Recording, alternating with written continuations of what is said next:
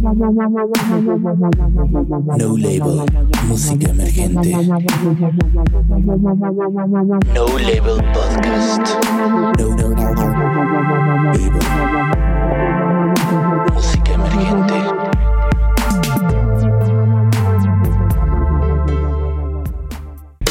Ya están disponibles las playeras oficiales de No Label. Dirígete al link en la descripción de cada uno de nuestros episodios y ahí encontrarás nuestra tienda en línea. Tenemos envío gratis a todo México. Con tu apoyo podremos seguir descubriendo nuevos proyectos musicales. Hola, ¿qué tal? Yo soy Miguel Márquez. Bienvenidos a un nuevo episodio de No Label. Esta es nuestra tercera temporada y también celebramos el tercer año de No Label. Este, bueno, les recuerdo un poco de qué es lo que es No Label. Eh, y este es un proyecto que está enfocado en mostrar eh, proyectos emergentes de aquí de Ciudad Juárez y de algunas otras partes de México. Y eh, bueno, en esta ocasión estamos con Natalia Lozano. Hola, Hola Natalia, ¿cómo estás? bien, ¿y tú? ¿Todo bien? Eh, ¿Qué tal? ¿Cómo te...? Bueno, hoy estrenaste una canción. Me imagino que estás emocionada. Andamos emocionadas con el Yo Parásito. Cuéntame un poco de este nuevo track que acabas de lanzar el día de hoy. Que hoy estamos grabando y es 21 de octubre. Y es Este, cuéntame, a ver, un poco de... de este Yo track. Parásito. Bueno, pues Yo Parásito se hizo hace como unos dos años, si no me equivoco. Como Ajá. en mi cuarto, acá aquí, moviéndole a la compu y así. Y ya este, después con Alonso, pues ya la, la completamos y así. Y pues la canción, o sea, genuinamente habla como de algo como introspectivo. De hablando como uno se trata a sí mismo, que piensa de sí mismo. y así. ¿Y por, o sea, por qué yo parásito? O sea, que te... o por qué... Yo Parásito viene siendo como esta personalidad, como en donde echas como todo lo malo, todo lo que no te gusta de ti.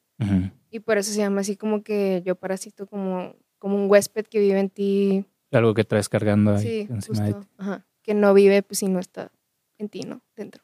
Ok, y cuando, bueno, dices que dos años, ¿no? Llevas trabajando esta canción. Sí. Eh, ahora, bueno, quisiera eh, que nos contaras cómo es un poco el proceso para, o el proceso que has vivido en tu proyecto, ¿no?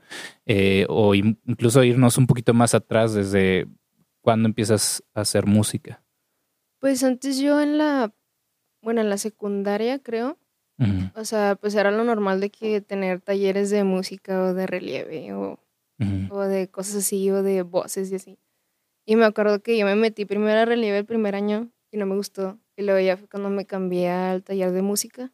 Pues era como tipo un grupo grande de cuerdas, de pianos, de bajos, batería y todo, ¿no? ujú. Y pues ya no empecé con, con el taller de música en segundo año y ya de que nos íbamos a tocar a veces a, a Chihuahua, a concursos y así. Y ya después como mi último año ya fue como que los profes se enteraron de que cantaba Ajá, y pues ya fue como que, ay, la morenita chiquita que canta. ajá. Y ya después en prepa creo que abrí un, ah, en Facebook empezaba a subir acá de que covers de canciones y así. Y le dije yo, ay, pues voy a subir una canción pues mía, ¿no? De mi propia composición. Ajá. Y como que a la gente le gustó. Y ya después en 2019, no, 2020, si no me equivoco, subí como mis primeras tres rolas, que era la de Tequila, la de Viviana y la de Die For You. Pero la subí así de que sin compromiso, o sea, era como un hobby, eso yo no pensaba meterme en la música. Así le ponías sin compromiso. Sin compromiso. Escúchala sin compromiso. Sí. O sea, de hecho no tiene ni mezcla ni máster esas canciones, yo sí que las hice Ah. y luego subir. Y ya después, este, fue cuando tocamos en el Norte Chida, Ajá. Alonso. Y dije, ah, me Ese, ese fue tu primer show. sí, ese fue mi primer toquín. Ok, ¿y cómo fue la experiencia? Pues, bueno, antes de que fuera el toquín, yo empecé a trabajar con Alonso con la, con la rola de Si tú te vas. Al- Alonso acá, eh, Camac te quiero.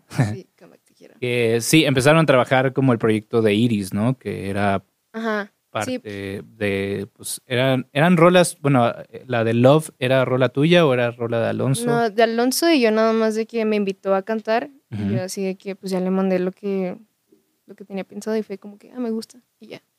Ok, ¿y cómo, cómo conociste a Alonso?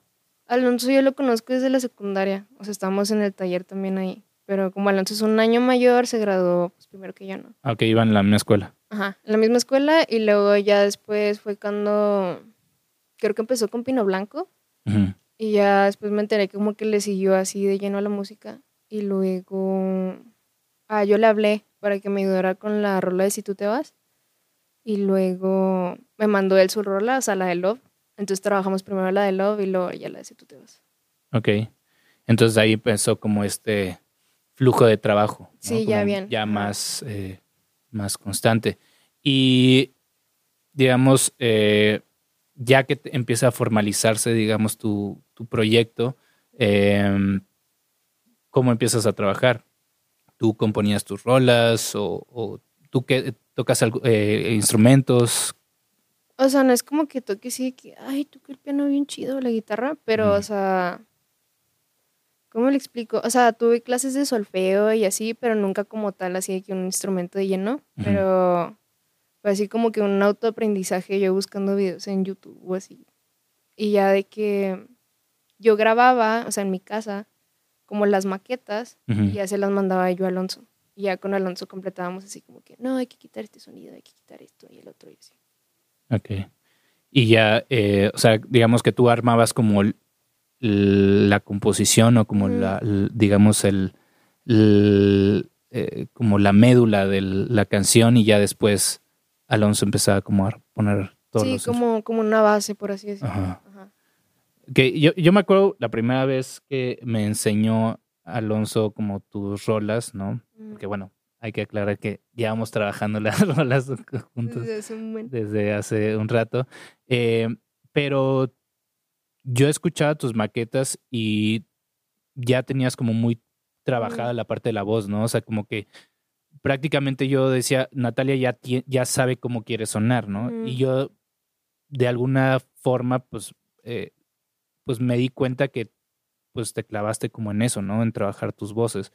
Eh, ¿Veías tutoriales o cómo fue ese proceso para encontrar el, sonido de, de, tu voz? Este, ya, pues como yo cantando desde secundaria y así, pues tuve de que varios maestros y pues en realidad nunca he dicho así como que quiero sonar así de esta manera. O sea, siempre ha sido así como que me gusta como canto, me gusta como sueno, está bien, si no me gusta algo, pues ya lo cambio, ¿no?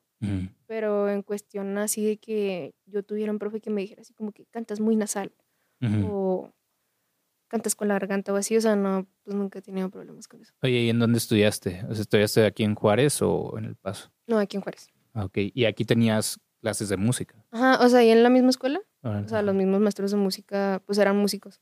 Qué chido. Ajá. Porque bueno, que generalmente, o sea, si tuviste solfeo y todo eso, porque pues, hay escuelas como que no tienen, o sea, música te ponen a tocar la flauta dulce y, ya, ¿no? La, el canto de la alegría, ¿no? sí, o sea, eso hacíamos, pero yo me quedaba después de la escuela a ensayar con el profe. Ah, Como tenemos de que recitales y así, yo me quedaba con el profe. Ah, qué chido. Entonces, digamos que eso fue como un poco como lo que te también te preparó, ¿no? Como sí, justo. Oye, ¿no quieres algo de tomar? Por cierto, tenemos a, nos mandó nuestros amigos de eh, Mezcal Arriba Juárez. Eh, oh, aquí, aquí. Este, ¿quieres mezcal? Aquí también tenemos cerveza Tecate. Con nuestros amigos de Tecate. Tú escoge. Tú, tú quieres. ¿Un mezcalito qué? Va, va, va. Este, bueno, y después de que empiezas a trabajar con Alonso, ¿cómo, cómo es su proceso de trabajo? O sea, tú presentas como la idea y, entre, las dos lo, entre los dos lo construyen. O. este. O. Eh, pues tú ya llegas. Bueno, hablabas de la maqueta, ¿no? Pero ¿qué tan, qué tan producida está la maqueta, ¿no? O sea, ¿es una idea así muy básica? O, o ya tú metes como todos los instrumentos y ya nada más se le da como una pulidita, como que tan profundo. o sea, al principio sí eran así como que maquetas muy básicas. Por ejemplo, en Si tú te vas y cambiamos así que todo, o sea, en cuanto a producción y sonidos y así, o sea, sí lo cambiamos todo. Pero ya después, por ejemplo, ahorita en Frenesy y yo Parásito, o sea, Alonso ha estado quedando más como coproductor. Ajá.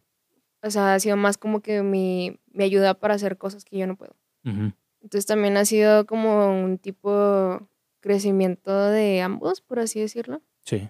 a través de que van saliendo las rolitas. Sí, creo que, bueno, Kamaki y, y tu proyecto, ¿no? Eh, Son como, eso, lo siento como proyectos hermanos, ¿no? Que, Ujú. que han crecido a la par.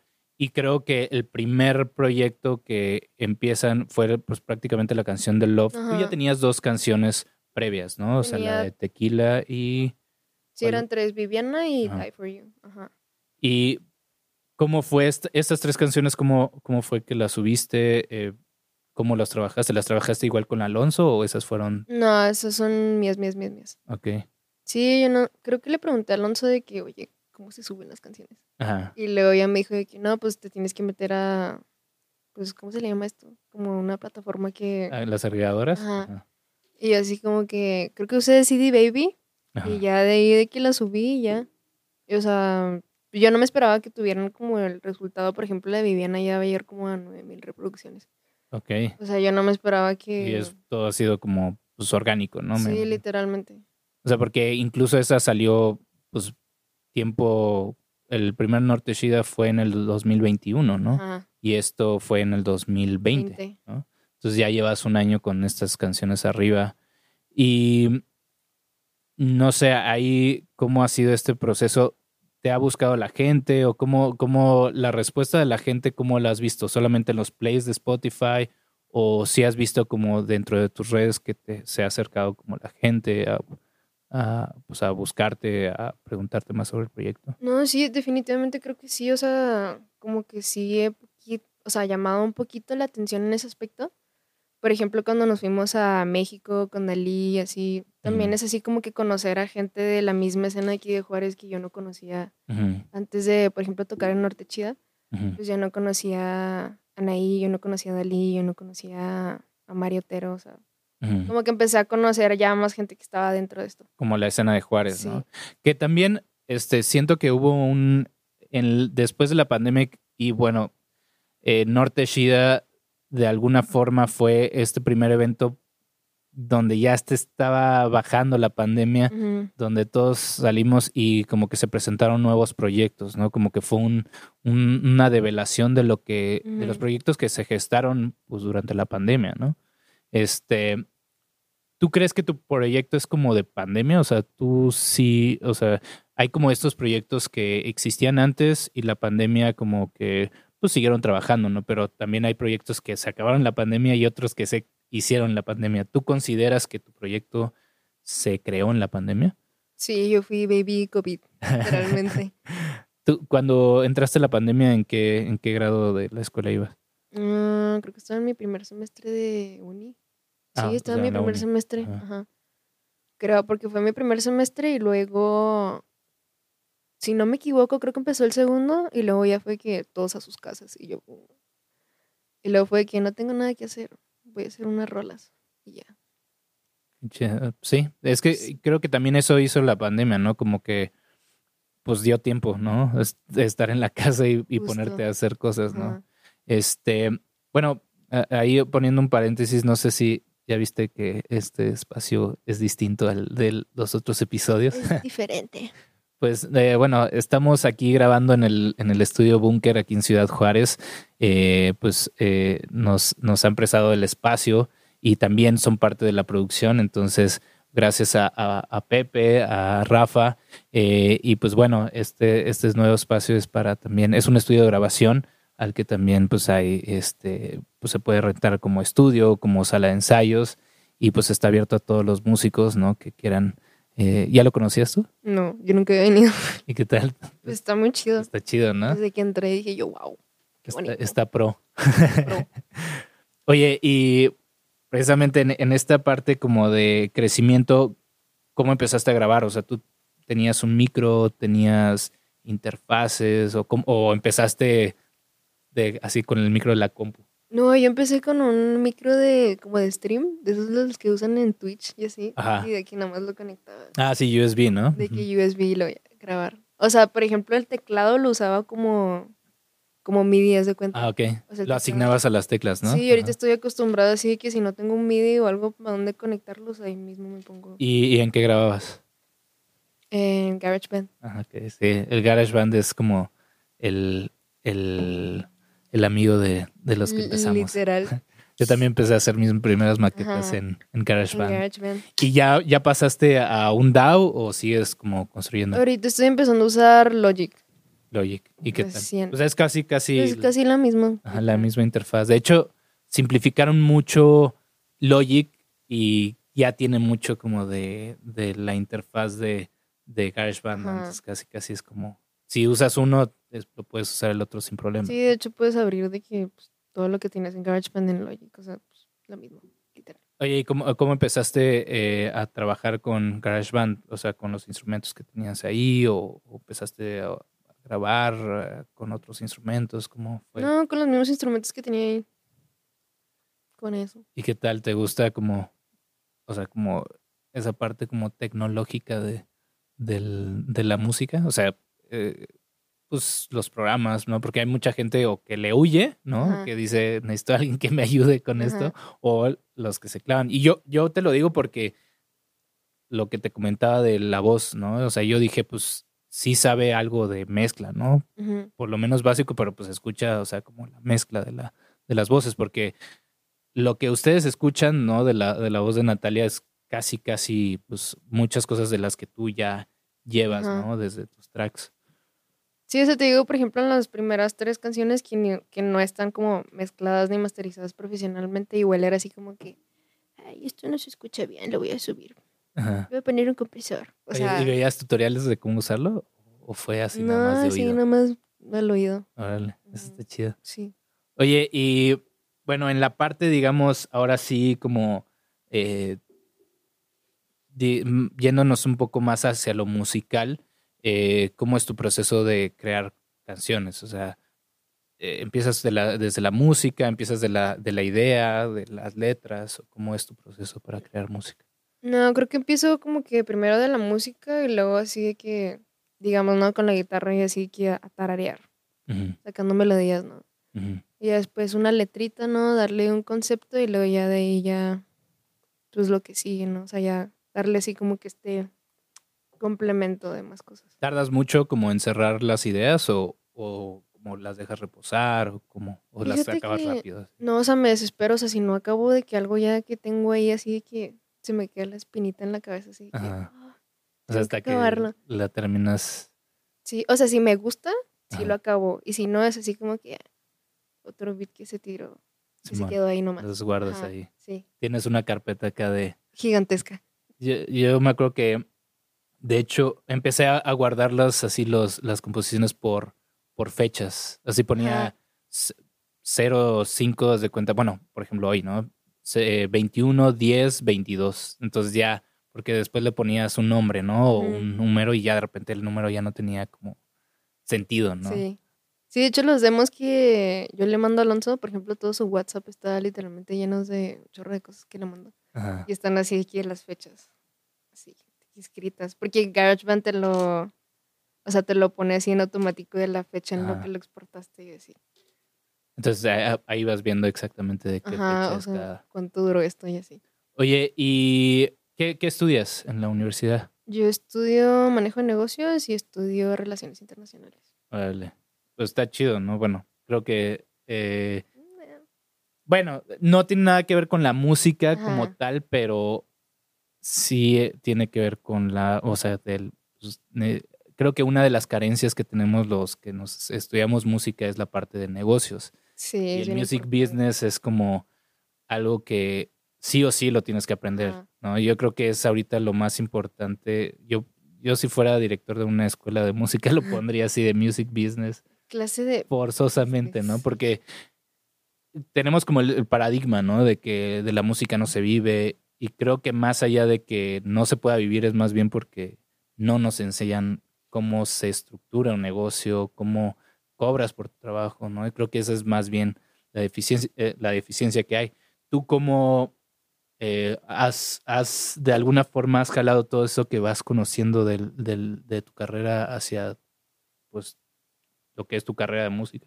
Pues, o sea, creo que lo que es manejo de negocios, finanzas y así es una educación que tenemos que tener todos en nuestro día a día. O sea, es bien importante. O sea, puedes hablar con alguien y es así como que, ay, ¿cómo financio mi dinero? O sea, de mi casa, mis servicios o mis gastos. O sea, es como gastos hormiga o cosas así. Claro. O sea, es bien importante eso. Que igual, o sea, en la música tampoco es así como que conozca yo totalmente el mercado y el negocio de la música. Pero si tengo algo claro es que es algo que se le tiene que invertir. O sea, no es nada más de que hacer mi música y aquí está. Sí, como, como la idea de que alguien va a llegar, ¿no? De, y te va a descubrir y te va a hacer millonario, ¿no? Como la idea del rockstar de los ochentas, noventas, ¿no? Sí, aparte ahorita, o sea, con tanto músico independiente, con que todo está al alcance y así, o sea, somos demasiados, ¿no? Y es así de que, pues obviamente tienes que invertirle, ¿no? Meterle dinero, calidad de sonido, visuales y así para que pues la gente te, te note, ¿no? Como tal. Claro, sí. Justo hace, hace poquito un editor de Spotify me decía que no sé si era el dato solamente en, Latinoamérica, pero entraban más o menos al mes como 100 mil canciones al mes. Entonces me imagino, pues este, es, esta cuestión de buscar como tu identificador o como ese plus para que, para que tu proyecto sobresalga entre 100 mil, ¿no? Que salen al mes, ¿no? Sí, sí, sí es como, hay que buscarle, ¿no? Hay que, mm, eh, creo que está como esta, yo creo que son las redes sociales, pero está esta como impulso de, de estar generando, ¿no? Sacando canciones, canciones, canciones, pero muchas veces eh, no se detienen como los artistas como a, a, planear, ¿no? O, a, o, a, decir esta canción, o hacer una estrategia, pues, ¿no? O sea, de, qué es lo que vamos a hacer, si necesita un video, qué tiene, esta canción ya está lista para salir, qué le falta, ¿no? Llevarla a su máximo para que se distinga entre toda esa masa, ¿no? Que a fin de cuentas ahorita, por ejemplo, Spotify, Amazon, todas estas plataformas, em, Apple Music, tienen estas cuestiones de las playlists, ¿no? Que son como la nueva, yo lo veo como la nueva radio eh, actual, ¿no? O sea, la nueva radio nacional. Si estás en un playlist, por ejemplo, de Spotify, pues tiene impacto nacional, ¿no? Tú, por ejemplo, ya has estado en, algunas playlists. Cuéntame, eh, ¿qué tanto impacto tiene estar en una playlist? Eh, ¿sí, ¿Sí te ha beneficiado? ¿Cómo, cómo ha sido esta, esta parte? Sí, claro, o sea, pienso que las playlists ahorita son así como que el, como el forum donde la gente es así como que, ah, descubriste a nueva artista, la voy a escuchar. O sea, siento que ahorita, así es como funcionan ahorita las playlists, son así como que un filtro de, de artistas, así como que, siento como que es como la promoción ahorita perfecta que funciona ahorita estar en una playlist editorial. Y o sea, el cambio sí se ve así que tus seguidores, tus oyentes mensuales y así, o sea, sí se nota un cambio drástico cuando entras a una playlist, cuando no. Sí, pues simplemente ya, ya te escucharon, ¿no? Gente de, las plataformas. Y también creo que eso empieza a ayudar en el mismo algoritmo, ¿no? O sea, como que ya te escuchan y ya sales como más relacionado a otros artistas, ¿no? Y creo que eso es lo, lo más chido de, hay mucho debate, ¿no? Sobre, sobre las plataformas, ¿no? Sí, sobre lo que se les paga, ¿no? A los por, por Play. Creo que, pues sí, igual y podría ser mejor, ¿no? Pero una ventaja que hay de ahorita al pasado no es que antes, pues ponían los medios lo que ellos decidían, ¿no? Y no había como esta puerta de, de que entraras, ¿no? Eh, pero pues ahorita si, si estás como más en, en, un algoritmo que si mucha gente te escucha, te van a recomendar más o te van a asociar a ciertos artistas. Entonces eso va, no sé si te ha pasado, por ejemplo, como en los mismos artistas de aquí de Juárez, que eh, yo me, yo me meto, por ejemplo, al playlist y cuando me meto, por ejemplo, a tu perfil, me recomiendan a Kamak, a, a- a Olivia, así como a otros perfiles, a Nana, ¿no? Incluso. Y, y como que me, me empieza a abrir como todo un panorama de artistas que tienen como cierta relación contigo, ya sea geográficamente o de estilo, ¿no? De, o sea, siento que eso también como que aporta un chorro a los mismos artistas, ¿no? Sí, o sea, está bien padre porque es así de que un, un así de que un combo de, bueno, no un combo, pero un conjunto así de que un chorro de artistas que vamos a, al mismo rumbo, ¿no? Por así decirlo. Y eso está, o sea, está cool el ver así de que todos de Juárez, así como que, oh, qué padre. Oye, y bueno, estás estudiando la, la carrera de, de negocios. Eh, eh, bueno, estás haciendo una carrera de la música, ¿no? Porque a veces también es como, o sea, es- estás construyendo una carrera, ¿no? Ajá. A la par Sí. de la que estás estudiando. Eh, ¿qué, qué has pensado, no? O sea, eh, hacer, ¿no? O sea, ¿cuál es tu proyección a unos tres años, ¿no? Que cuando termine la carrera, ahorita en qué semestre vas de la carrera? Me falta ahorita un año y medio y de la otra me faltan como tres. O sea, ahorita estoy estudiando dos carreras, Ajá. una en Estados Unidos y otra acá en México. Ok. Aquí en México, ¿cuál es estudiando? Relaciones internacionales, ¿En dónde? ¿En el TEC? en la UASH. Ah, en la UACH. Sí. Órale. ¿Y qué tal? O sea, la diferencia entre estudiar en, en, en Estados Unidos y en México. Pues sí que son programas educativos bien distintos. O sea, yo a la UASH entré porque me habían dado una beca por el taekwondo, porque era, o sea, era otra como carrera deportiva la que tenía. Entonces ya entré a la UASH por eso y ya ahorita ya me salí del taekwondo, pero este, o sea, sigo con la carrera, todos la quiero terminar. Pero sí es muy distinto los programas educativos, los profes, cómo se manejan tareas, eso es muy distinto. Oye, ¿y por qué te saliste del taekwondo? Ah, es que ya tenía muchos problemas con mi cadera, ya me andaba doliendo mucho. O sea, ya tenía como 10 años en el taekwondo. Ajá. Ya era ¿Y demasiado. te gustaba mucho? O sea, ¿sí lo disfrutabas? Ya mis últimos meses como que ya no, como que ya no me tomaba en serio el compromiso de ir a entrenar y así. También la friga de estar viajando y de que nada más los fines de semana así, ay, me tengo que regresar yo porque tengo que ir a la escuela. Ujú. O sea, sí está pesado también. y me imagino que también, aparte, con, que estás construyendo como tu carrera en la música y aparte taekwondo y, sea, pues dos carreras, ¿no? Sí, es aventarme como cuatro cosas a la vez y luego mi mamá que, ay, ven a trabajar al café. Oye, ¿y, y, y si dormías o...? o- Ay, ¿O nunca- a duermes? No, o sea, o sea, antes era de que salía del taekwondo y en la noche estaba haciendo tarea. Y luego, ay, me voy a hacer un beat. Oye, O ¿y, sea- y eres aplicado? O sea, ¿tienes buenas calificaciones o, o más o menos ahí? O sea, no soy matada, la verdad. O sea, no se me dificulta la escuela. A veces me dan mis periodos de flojera, pero no, no soy matada, pero tampoco estoy mensa. o sea, nueve. Sí, Ah, ajá. chido.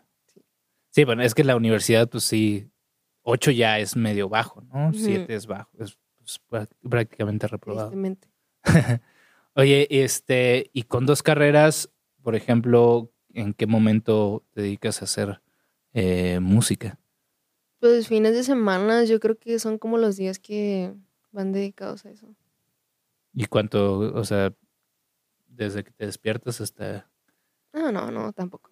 Este, pues no sé, por ejemplo, sábados que tenemos que mezclar contigo o así es de que vamos. O de repente de que, ah, un viernes vamos al estudio y estamos ahí todo el día a ver qué sacamos.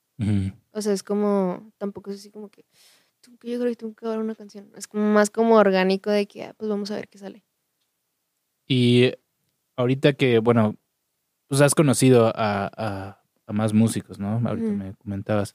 Eh, estás colaborando ya también con más gente, ¿no? Y qué, para ti, ¿qué tan importante es eh, pues colaborar, ¿no? O sea, porque pues están como estos procesos en solitario, ¿no? Pero también cuando empiezas a, eh, a trabajar con más gente, por ejemplo, en bandas y todo eso, pues cambia, ¿no? Totalmente la perspectiva. Sí, son cosas bien, bien distintas. O sea, por ejemplo, a tocar, o sea, con, de que en vivo, o sea, con Alonso, con Alexei, con Quique, con Ricardo. O sea, también es bien distinto el como proceso creativo de tu banda a tu de tu proyecto solitario, ¿no? O de hacer una colaboración con un compa tuyo artista, o son de qué procesos bien distintos. Oye, y eh, bueno, a mí me parece muy interesante el, el tema de este en vivo, tu, live, ¿no? Que es muy distinto, porque cuando, cuando escuchamos tu música en, eh, en las plataformas, eh, pues sí es como más, más eh, digital, más sintético, ¿no? Pero en vivo, pues traes una banda, ¿no? O sea, traes guitarra, traes batería, traes teclados, sintes y pues tú, ¿no? Y sí se convierte en, un acto distinto al, eh, al, al, disco, ¿no? ¿Tú cómo, o sea, lo planeaste así desde el principio? O sea, ¿es lo que querías o se fue dando? No, creo que más bien se fue como que dando, o sea, al principio no había así como que el concepto de tener una banda en vivo, porque cuando tocamos primero en el Norte Chida, se supone que nada más íbamos a hacer de que Alonso y yo, o sea, Alonso tocando la guitarra. Y luego fue así de que no, que vamos a meter a Kike en, en un cajón. Y luego fue así como que no, el cajón no, mejor una batería. Y luego, no, un tecladista, no, que un bajista. O sea, ya se, se hizo todo así. Y ya de que al principio sí batallábamos, creo, para como ver cómo queríamos que sonaran las canciones en vivo. Pero como te digo, tanto mi proyecto como solitario, tanto con Alonso, tanto la banda en vivo, o sea, fue así como que un crecimiento bien, bien extraño, así de que de todos. Pero no sé, o siento que cada vez que tocamos en vivo, siento que se escucha un poco mejor. Al principio no estaba Alexei, ¿verdad? No. Primero era nada más guitarrista, este, bajista y baterista. ¿Y ahorita cuál es tu, como tu alineación completa? Pues nada más se agregó Alex ahí en teclados. Ok. Sí, sigue siendo bajo, batería, guitarra. Y em, ¿cómo describirías? O sea, yo la verdad ya, evita, ya evito como catalogar o como decir cuál género es un proyecto, porque pues como que a veces ni siquiera el mismo artista se reconoce dentro de ese género. Sí, siento que el género ya está de que bien pasado de moda, es así de que vas a poner tu canción en Spotify o así, es de que, ¿qué género es? Así pones cinco, ¿no? Pop, R&B, jungle beat, electrónica, y así que, oh. ¿Y tú como qué, qué crees que género? Yo siento que a veces tienes como tintes de R&B, ¿no? Como un, con un pop medio eh, plástico, ¿no? Como muchos sintetizadores, como, eh, como muchos sintetizadores atmosféricos, ¿no? Como que le dan mucha textura. Eso creo que tiene mucha textura, ¿no? Tu, música. Este, pues beats, ¿no? O sea, siempre está el beat. Em, de repente sí mezclas un poquito más como, eh, pues sí, cosas más trap, más hip hop, ¿no? En las bases, ¿no? Pero tú, ¿Qué es como igual y el género que más te inspira también para hacer música?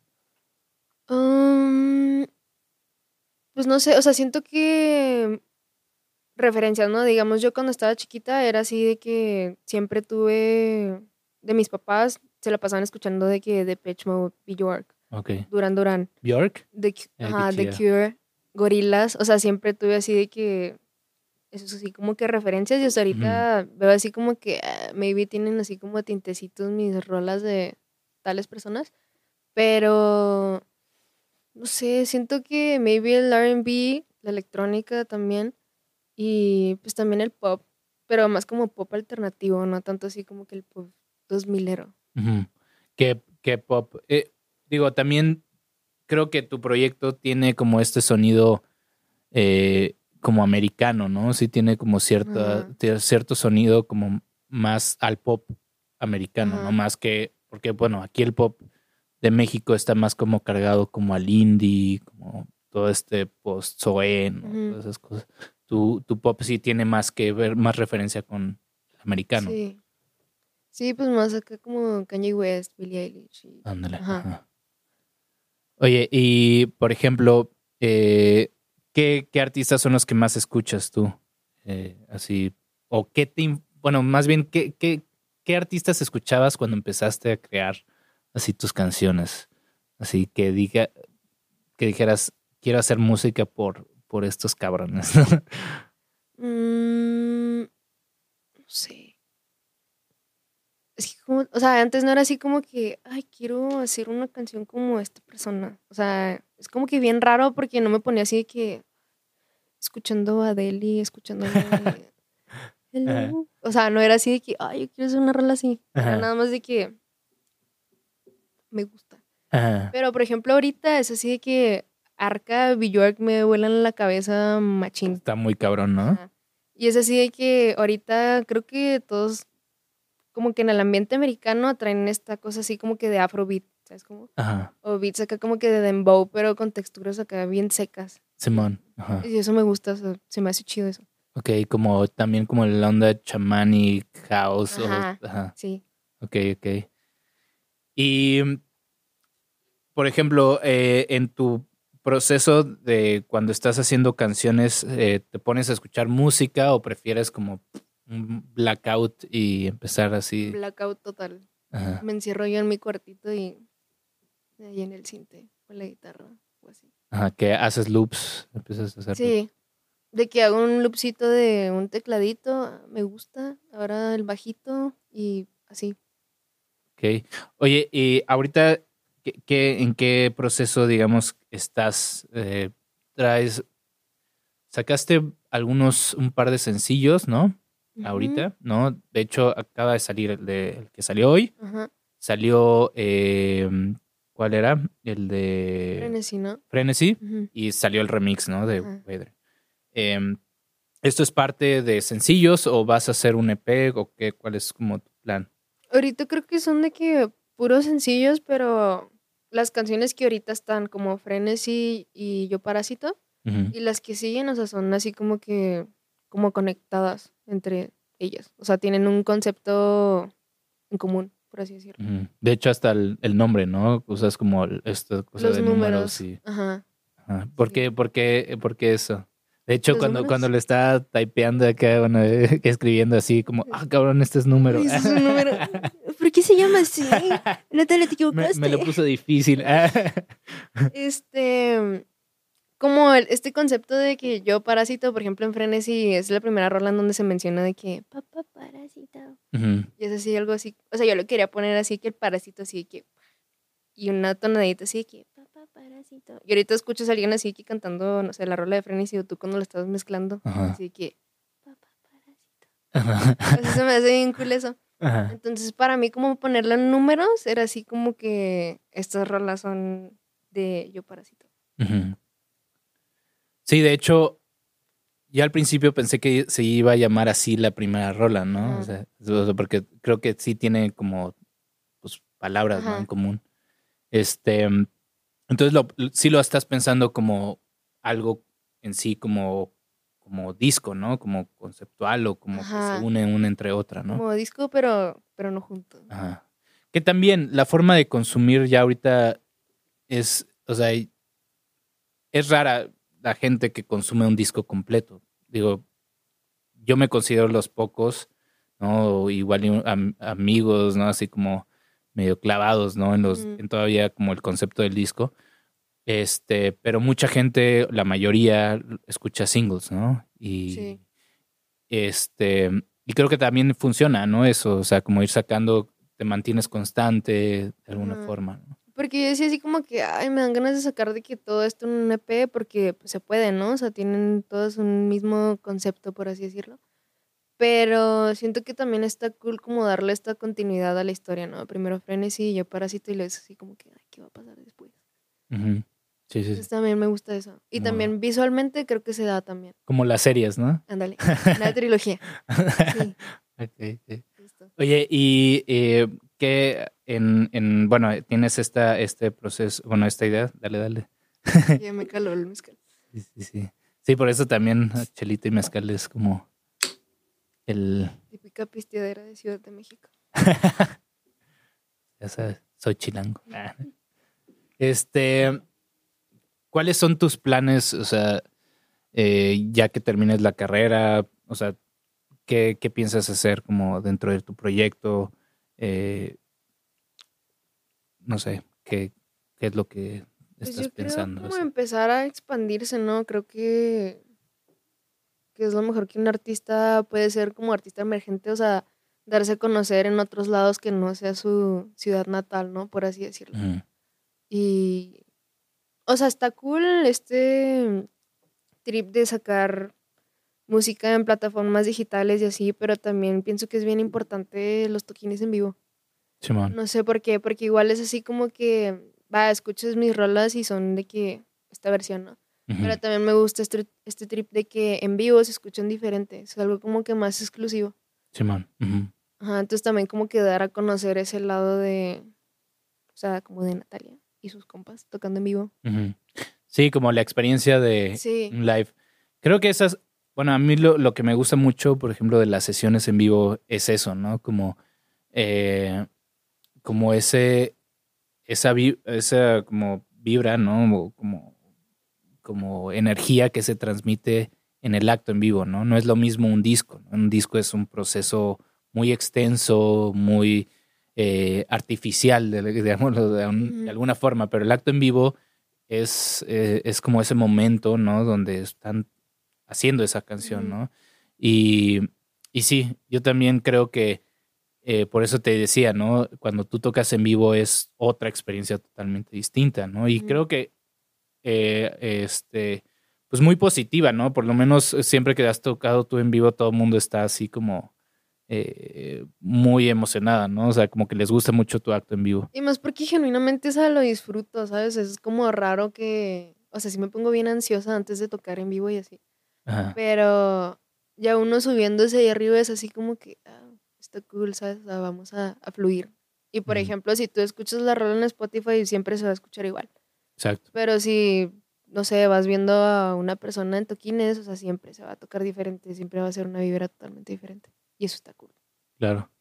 Em, ¿Y piensas hacer eh, después de esto más, este, o irte a vivir a otro lado? O sea, ¿o quieres quedarte aquí, aquí, como vayan sucediendo las cosas? Pues yo creo como vayan sucediendo las cosas, o sea, no tengo como un plan premeditado de que cuando cumpla 23 me voy a ir a vivir a Ciudad de México. Nada. Que eso pasa mucho en Juárez, ¿no? Sí. ¿A ti te gusta, o sea, te gusta aquí la frontera, te gusta tu espacio? O sea, como... Sí, o sea, siento que el hecho de vivir en frontera es algo como que bien único. Igual también creo que se, por ejemplo, con Dalí, con Mario, Nana, que también es de frontera, o sea, es así de que como que se nota que uno vive en frontera porque son así de que como conceptos diferentes, ¿no? A una persona que vive en Ciudad de México, a otra que vive en frontera, Ciudad Juárez, El Paso. Sí. Sí, siento que hasta en el sonido Sí, es, como una mezcla de culturas bien extraña. Mm, Yo creo, bueno, lo que me pasa a mí eh, aquí en Juárez es que no sabes qué te vas a esperar de un proyecto. O sea, no sé, por ejemplo, eh, hay artistas, por ejemplo, Vieri, ¿no? O sea, o, algunos otros artistas que es una mezcla de aquí, de allá, y, y- y eso es como hace un sonido muy particular. ¿no? Este. Aquí, por ejemplo, ¿qué, qué, qué artistas a ti te, te gustan? O sea, ¿tú consumes música de Juárez? Sí, claro. O sea, eh, yo me acuerdo cuando Alonso recién, cuando Alonso estaba con Pino Blanco, Ujú, era así como que, oh, qué chido. Y era así, Ajá. pero nunca me tocó de que verlos en vivo, pero sí era de que escuchaba sus canciones así, que on repeat todos Ujú. los días. Y ya después de que ya conocí a Alonso y así, de hecho toqué una vez en vivo con ellos en Ajá. el UFO Online. Ajá. Y yo así de que. Y Ajá. luego ya después creo que, ah, creo que conocí a Anaí, a Olivians, Ajá. y luego a Guay y así. Yo dije así como que, uh, o sea, hay gente chida aquí en Juárez que, o sea, que toca chido. Ajá. Y ya creo que en el norte chida conocí a Nana y a Irving. A. Manny ya lo conocía de la prepa. Ajá. Pero fue así de que, wow. O sea, genuinamente sí me gustan sus proyectos, o sea, sí los escucho por gusto. Y se hizo ahí, bueno, antes, o sea, antes de la pandemia, estaba como este, como Namuju, ¿no? Ajá. Este, como este movimiento de Narcés, este, o sea, como que un colectivo ahí que empezó a gestar varios artistas. Y la pandemia como que se empezó a solidificar, ¿no? Así, ya, por eso el, el Norte Chida es lo que digo, como que consolidó mucho a la escena de Sí. Juárez. Y, y de alguna forma, pues, o sea, digo, cuando, cuando grababa, grababa, grabé los episodios con ellos, ahorita, ¿no? Por ejemplo, Ervin ahorita, de hecho, mañana toca, ah, no, hoy toca, eh, eh, le abre a Jera MX, este, mm, hoy o mañana, no, creo que sí el mañana, sábado, mañana, sí, mañana. sí, mañana. Este, Nana también, ¿no? Ya, ya, ya, ya, este, pues trabaja, pues con gente, eh, es del- de la Ciudad de México.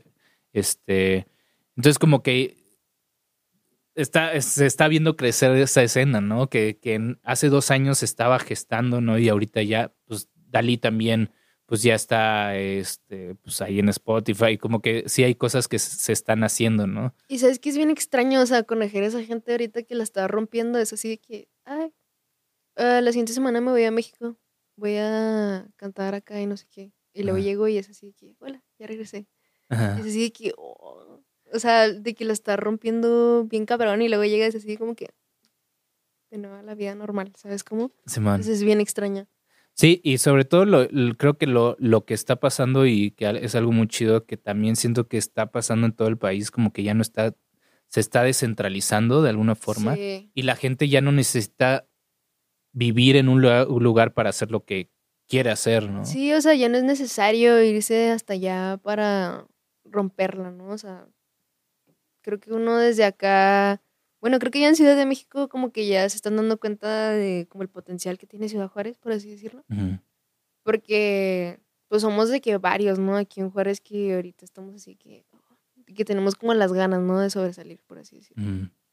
Oye, ¿y tú cómo ves como, eh, qué crees que le falta, por ejemplo, aquí a la escena de Juárez? O sea, digo, hay muchas cosas buenas, pero también tiene sus carencias, ¿no? Fuck. Mm, por ejemplo, estuvo chido eh, este trip de hacer bazares, ¿no? Aquí en Juárez y así de que tienditas en lo que estas personas compran y así.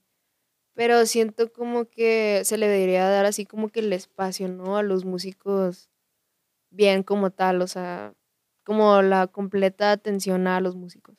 O sea, sí está chido el concepto de hacer bazares y que toquen los músicos y así. Pero, no sé, siento que le quita como que un poquito de seriedad y de atención a eso. Ujú. A que solamente sea un, un show, ¿no? O sea, de música. Sí. Ajá, o sea, siento como que no se está dando como esta experiencia full de que "Ah, voy a ir a ver a, a tocar a Vieri. O sea, es así de que, no sé, siento que se merece la completa atención cuando uno va a tocar en vivo porque uno prepara su show, ¿no? Claro. ajá. un mes antes acá pues nos jodemos de que ensayando y así, y luego es así de que, ay, la señora ya comprando no me está viendo cantar. Sí, como, como venues, ¿no? O sea, yo siento que lo que faltan es son que falta. venues, ¿no? O sea, como que nada más hay uno y, y pues o sea, don- donde, siempre van todo, mu- to- todos, pero pues es, no hay más, ¿no? Como que no hay tanta oferta, ¿no? Sí, siento que le falta como esta seriedad. Por ejemplo, vas al paso y es así que pues hay varios venues, ¿no? Ajá. El Lowbro y pues entre más. así. Sí, el Monarch. Ajá. Bueno, había, estaba el, este, ¿cómo se llama? El, el Tricky Falls, ¿no? O sea, como que sí habían varios venues para distintos tipos de artistas, ¿no? Y sí, creo que nada más ahorita hay uno y, y no sé si fue el tema, digo, yo llegué dos años antes de la pandemia, tres años antes de la pandemia y, es- y pues realmente la pandemia no me permitió conocer mucho de lo que había, ¿no? Y al contrario, se cerraron muchas cosas, Sí. ¿no? Este, pero eh, sí, yo también creo que pues hay muy pocos lugares, ¿no? O sea, no hay... Y lo- los pocos lugares que hay no están como... No tienen como el... el- como la infraestructura de, de para bandas, ¿no? Calidad, ¿sabes? Como Ajá. siempre lo que hablo con Alonso es así como que, o sea, calidad de que vas a un toquín y todo lo que ensayaste a veces no vale la pena porque el sonido no estuvo cool o, o a veces de que nos toca a nosotros llevar de que amplis o baterías y es así como que, Simón. Sí, como que no hay una atención, o sea, como para el artista, ¿no? O Sí. sea, y sí, sí, o sea, yo también creo que es eh, pasa eso, ¿no? Creo que puede ser en parte la, la pandemia, ¿no? Que a fin de cuentas, pues, eh, pues no había lan, o sea, pues se tuvieron que, me imagino que quienes tenían lugares tuvieron que cerrarlos, vender equipo, todo eso, ¿no? Pero, pues esperemos, ¿no? Esperemos que eso vaya cambiando. Yo creo que va a ir cambiando, ¿no? Porque a fin de cuentas hay una demanda de shows, ¿no? La, Sí. O sea, la gente quiere venir a tocar a Juárez. Los, o sea, de fuera, los artistas necesitan de Juárez necesitan tocar, ¿no? Primero aquí antes que en otros lados. Sí, o sea, no nomás en Juárez, o sea, todo México es así como que una atracción de eventos en vivo, de que toda la gente se viene para acá a eventos, o sea, el Pal Norte, y pues otros que hay, ¿verdad? Que no me acuerdo. Ajá. Pero, o sea, sí de que gente de todos lados se viene a tocar acá, o sea, México en realidad es como una atracción en cuanto a eventos, creo yo. Sí, claro. Pues digo, tenemos el lado de Estados Unidos, pero yo creo que en Latinoamérica, o sea, México y Argentina, ¿no? Chile ya tiene Sí. el, como el Lola Palusa, ¿no? Ajá. Pero sí, definitivamente, por ejemplo, el Pal Norte es un festival enorme. Yo creo que ya es más grande que el Corona Capital. Sí, ¿no? es un evento tote. Este, ¿a ti te gusta ir a, a- a festivales o te gusta ver a, la- a los artistas en vivo? Se me hace cool ese concepto de festivales, o sea, es así como que, ah, va a tocar mi artista favorito. Y luego sigue este otro me gusta. Y creo que lo chido de la experiencia de los festivales también es que conoces muchos artistas que Sí. probablemente, o los que igual y no te encantaban, los ves en vivo y dices, Ajá. están muy chidos. ¿eh? Eh, ¿a, qué, ¿A qué festivales has ido últimamente? Eh, que yo me acuerde. Creo que los únicos festivales que he ido son de que de música electrónica. O sea, como tal, no he ido así que. A mí me gustaría ver a Catril en vivo. ¿A Catril? Ajá. Ajá. Estuve en el Pal Norte, ¿no? Ajá, Creo, ajá. creo que sí estuvo. Sí, es- estaría muy chido, por ejemplo, que trajeran algo. Es que mm, eh, creo que uno de los problemas de Juárez es que están muy lejos los, los festivales grandes, ¿no? O sea, es Monterrey, eh, DF, eh, Guadalajara y en Estados Unidos, pues el ACL. ¿Qué otro es así como más cercano? Pues bueno, pues Coachella, ¿no? Pero pues son mínimo cuánto, o sea, son horas, ¿no? O sea, si te vas en Sí. carro son 12 horas, no mínimo. Y aparte lo que te cuesta el boletito para entrar. El avión, ajá, o sea, es, es, avión. es una super inversión ir a, El hospedaje. ajá, o sea, yo creo que tengo este, esta cuestión de que, pues, que vivía en la Ciudad de México y un festival te costaba, bueno, un Vive Latino hace 15 años era 500 pesos, ¿no? Por los dos días, ¿no? Sí. Y te regresabas en metro, ¿no? La otra vez iba a ir a la feria del tequila y yo me acuerdo que antes costaba como 50 pesos y luego llego y luego 300 pesos y yo, Y yo, ¿quedan shots de gratis o qué? Pero, o sea, así como que los precios de eventos y así como que se han explotado bien. Sí, y, y pues los festivales aquí en México antes, no sé si antes de la pandemia, pero estaban como en dos mil pesos, mil quinientos dos días o cosas así. Pero ahorita ya es así de, no sé, o sea, ya el último creo que está, no sé, para el norte creo que está como en siete o, o los, así los, do- los Sí. dos o tres días, no sé cuántos eran. Pero sí, o sea, es, ha subido demasiado, Sí. ¿no? O sea, prácticamente que creo que es, es hasta se empieza a ver en la gente que va a los festivales, ¿no? Digo, no llevamos mucho tiempo haciendo festivales en México. El- el Vive Latino, pues era como mucho para, pues para toda la raza, ¿no? Y era eh, de alguna forma, pues sí, económico, más económico que el Corona Capital, ¿no? Antes del Corona Capital era el, el Corona Music Fest. Este, y pues sí, o sea, eran, pues, digo, eran caros, era un festival, pero Claro. no, ahorita ya, o sea, está así. Sí, o sea, se han hecho acá que de más de exclusivos, o sea, el Ajá. precio.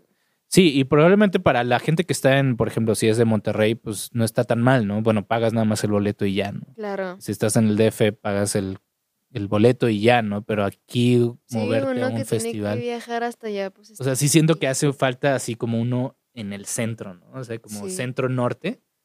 O sea, no sé, en, bueno, iba a haber uno en Ensenada, creo, un, un festival que se calma, ahora creo que se canceló, pero ah, ya iba a haber otro allá, ¿no? Así como que ya se empezaron a, a ver como más, unos más cercanos o, o por lo menos ya más en todo el mapa. en Chihuahua, no sé.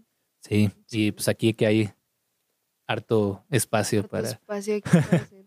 Ahí enseguida del aeropuerto. Ándale. Oye, eh, y cuéntame, ¿cuál ahorita, este, eh, qué es lo próximo que vas a lanzar? Pues va a salir otro, otro single que se llama Para ti. Ajá. También del mismo concepto de Yo Parásito. Este mm, se viene una colaboración. ¿Ah, sí? Una colaboración. Bueno, creo que ya he subido de que como snippets, pero es con Olivians. Ok, ahí chéquenlo en redes para que Sí. vean los, los guiños. Ah, Un reggaetón. ah, muy bien. ¿No, ¿No habías hecho reggaetón nunca? O sea, siempre había intentado hacer como un beat de dembow que me convenciera, pero nunca ninguno me convenció. Ok. Y ahí hice ese. Y le dije, Anaí, Kylie. Y Anaí también, bueno, Olivia Ans tampoco no había hecho reggaetón, ¿o sí? No, hacía más trap. Más, más trap, Sí. ajá. Fíjate que últimamente he estado trabajando mucho con, con Anaí. Como que metiéndome más a este, este trip de producción. Ok. Y bueno, es que es también como que han surgido más productores, ¿no? O sea, está Widrian, está este ¿quién más? ¿Quién más está en la, en la producción? Eh, como produciendo artistas. Pues eh, eh, lo- los chavos de mm, pues bueno, este, este Leo, ¿no? Leo Ah, sí, Ale. Leo. Pues me imagino que pues también ya están como trabajando con más personas, ¿no? Em, y entonces vas a sacar colaboración con Olivia Ans. Ajá, yo creo que literalmente es como mi primera producción así de que mía, mía, Ajá. de lleno. Y eso está cool. Ajá. ¿Te gusta la pro- la producción? O sea, ¿te gusta a ti producir? Sí, o sea, siento que uno aprende a entender las cosas de una diferente manera ya hasta que se mete a ahí a la cocina, ¿no? De producción. O sea, te hace ver las cosas distinto. Y también trabajar como con otra gente, ¿no? Creo, creo que es mucho la parte eso, de producción, ajá. como dirigir a alguien más, ¿no? También, o sea, cambia así de que mucho la visión de las cosas. ¿Qué te gusta como de la producción? O sea, O sea, el así de que crear, ¿no? O sea, las cosas a tu manera, porque a fin de cuentas cuando haces una producción siento que queda como tu esencia, ¿no? Como tu estampita ahí de que yo hice esto. Ajá. ¿Y cuál es tu fuerte así como en la producción? ¿Qué te gusta hacer como los arreglos de voces? O sea, como los las líneas melódicas, Sí, las rítmicas. o sea, yo tengo la costumbre de meter así que un chorro de melodías y a veces pienso que es excesivo, Ajá, pero sí, o sea, hacer así como que ornamentar, ¿no? O sea, todo, todo que quede así bonito, todo junto, es así como que... ah, ajá. Ajá. Muy bien. Oye, pues bueno, ya para ir cerrando, eh, ¿quieres darnos tus redes sociales? Este, Eh, bueno, pues en Instagram estoy como natalia-lozano.c. En ujú. Facebook estoy como Natalia Lozano. Y pues ya, creo que esas son mis únicas redes. y en, en plataformas estás como Natalia Igual, Lozano. Natalia Lozano. Este, escuchen su nuevo single que por es eh, Soy Parásito. Yo Ah, yo parásito. Sí, yo parásito. Eh, y pues no, no sé qué nos quieras, eh, quién estés, este, decirle a la gente que No, pues nada, que atentos a los, a los siguientes sencillos, que están lindos, algunos tristes, pero están bonitos, son, son buenos al, al oído. bueno, pues muchas gracias Natalia por ser la, la que empieza esta tercera temporada de No Label. Muchas gracias a, a Bunker Studios, a Pepe y a Rafa. Eh, por cierto, tenemos merch ahí. Tú ya tienes merch, de hecho. Yo ya tengo merch. Este pueden escribirnos. eh, también todas las bandas que quieran estar aquí, mándenos su, su música y nosotros ahí les escribimos para, eh, para ponernos de acuerdo. Entonces, muchas gracias y nos seguimos viendo en los siguientes episodios. Bye bye. Chao. Bye bye.